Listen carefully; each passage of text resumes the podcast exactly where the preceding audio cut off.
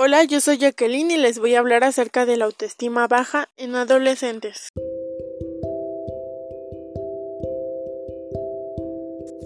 ¿Qué es la autoestima? La autoestima es la valoración o concepto que tenemos de nosotros mismos. Se forja a través de las experiencias, tanto negativas como positivas, que hemos pasado a lo largo de nuestra vida. De la autoestima dependerán las expectativas que tengamos de nosotros mismos. Por lo tanto, se vuelve imprescindible para el éxito en nuestra vida gozar de una buena autoestima y amor propio. Todos conocemos el valor de la autoestima, pero muy pocos saben cuidarla, mimarla y mantenerla.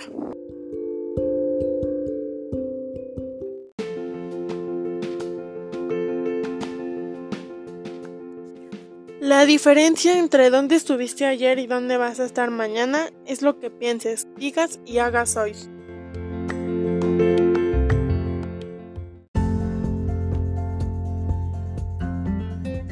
Las causas de una autoestima baja es un problema que afecta a muchísima población, pero curiosamente la mayoría no es consciente de ello. Cuando acudimos al psicólogo por problemas de ansiedad y depresión, en la inmensa mayoría de los casos lo que subyace a estas patologías es una baja autoestima, pero las personas habitualmente no somos conscientes de ellas o de la forma en que nos repercute nuestra salud mental.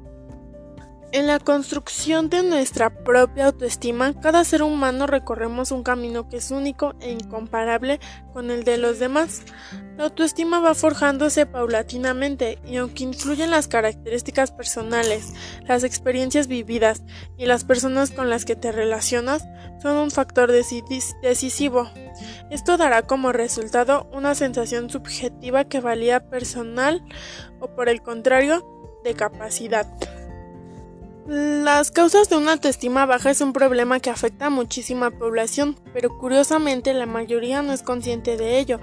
Cuando acudimos al psicólogo por problemas de ansiedad y depresión, en la inmensa mayoría de los casos lo que subyace a estas patologías es una baja autoestima, pero las personas habitualmente no somos conscientes de ella o de la forma en que nos repercute en nuestra salud mental.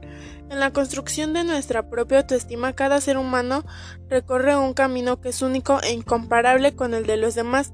La autoestima va forjándose paulatinamente y aunque influyen las características personales, las experiencias vividas y las personas con las que te relacionas son un factor decisivo. Esto dará como resultado una sensación subjetiva de cada persona o por el contrario de incapacidad.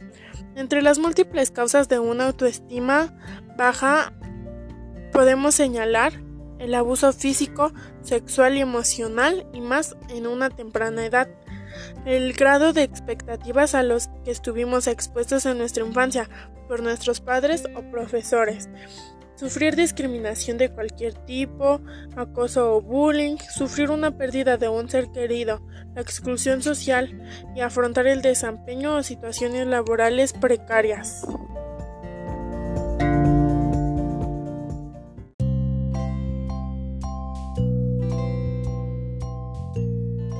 Las consecuencias de una autoestima baja repercuten negativamente en todos los ámbitos de nuestra vida. La percepción que tenemos de nosotros mismos y de nuestra vida o carencia de ella va a influir radicalmente en nuestro rendimiento laboral, en nuestras relaciones personales y en nuestra relación con el mundo y con nosotros mismos. No podemos querer a los demás si no aprendemos primero a querernos a nosotros mismos. Querernos a nosotros mismos es mucho más complejo de lo que parece.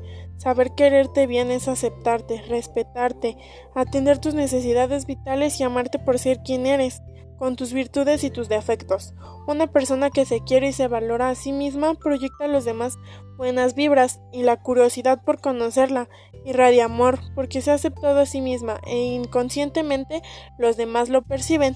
Una persona que no se quiere y sobre todo no se respeta a sí misma tiene muchas posibilidades de verse inmersa en relaciones afectivas tóxicas.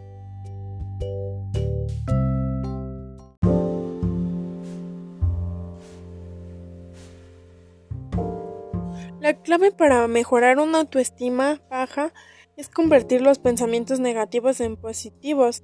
Lo que dices de ti mismo te puede dar o quitar poder y solo puedes elegir tú las palabras, hacer una lista de tus logros, y es mucho más difícil juzgarse a sí mismo que a los demás. Si logras juzgarte bien a ti mismo, eres un verdadero sabio. Acéptate tal y como eres, olvida las comparaciones para no alimentar tu autoestima y nunca desprecies lo que ya posees.